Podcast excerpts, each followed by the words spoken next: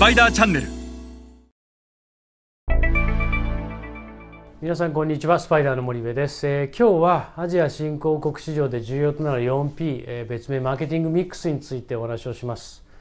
えーこの 4P、えープロダクトプライスプレイスプロモーションですが、えーフィリップ・コトラーはあー商品があ売れていくためにはあ4つの P が最適化されることが重要だというふうに言っています。でこれはアジア新興国市場になってももちろん変わらず、えー成功している企業は必ずこの 4P がうまくいっていると逆に成功していない企業はこの 4P のどこかに問題が生じていてその問題を解決することがあ売上を上げていくマーケットシェアを高めていくということにつながります。今日はアジア新興国で重要な 4P についてえ一緒に学んでいきましょう。えーまず最初に申し上げたいのは、えーこの番組でも再三お伝えをしてきましたがアジア新興国でビジネスをする上で消費財メーカーにとって最も重要なターゲットは中間層であると、えー上位中間層ではないし富裕層ではないと、えー2030年には30億人に拡大する中間層。爆発的な勢いで伸びているこの中間層をターゲットにするということが消費財メーカーにとっては一番重要であると。でむしろこの中間層をターゲットにしないならアジア新興国には出る意味がないと。出るべきではないというぐらい中間層が重要。その中間層をターゲットに設定した場合にこの 4P がどれだけ中間層のためになってるか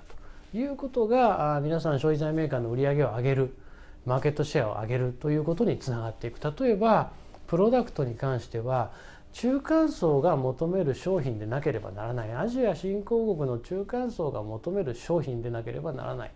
そしてプライスに関してはアジアの新興国の中間層が買える価格でなければならない。そしてプレイスに関してはアジア新興国の中間層現地の中間層が買いやすい場所に並べなければならない。そしてプロモーションに関しては現地の中間層が選びたくなる仕掛けをしなければならない。この4つの P が最適化されて初めて商品が売れるわけですよね。で多くの日本の消費財メーカーの商品はアジアの中間層が本当に求めてるものなのか。これも今一度考える必要がある。自分たちが日本で売ってきたもの売れてきたものそれを押し付けていませんか？っていうのは一つ。そして自分たちの商品の原材料やえ何やらをいろいろ変えて、え価格を下げるということをできればしたくない。だから、え中途半端な現地適合化が行われて、えどちらかというと中間層からターゲットがこの時点でブレてしまうと、え上位中間層というターゲットはどうだろうか。富裕層に絞るべきなんじゃないか最初は。そして富裕層が終わってから中間層行くべきなんじゃないかという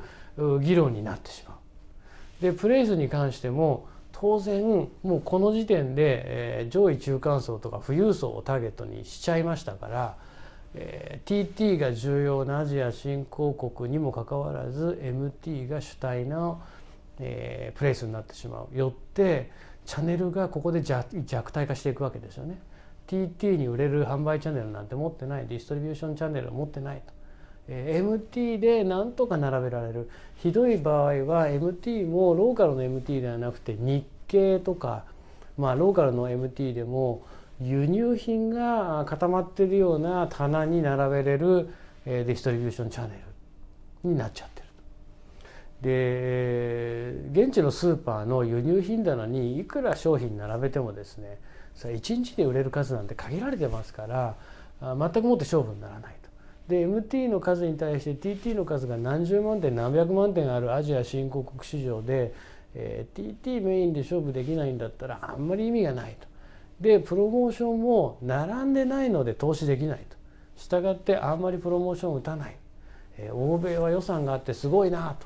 ということになってしまうわけですね。でこの 4P をうまく機能させるっていうことはやっぱすごく重要で中間層をターゲットとして、えこれがもう絶対です。その上の 4P 中間層のための商品を中間層が買える価格で中間層が買いやすい場所に並べて中間層が選びたくなる仕掛けをどれだけやれるかというのが消費財メーカーのえ、重要な 4P です、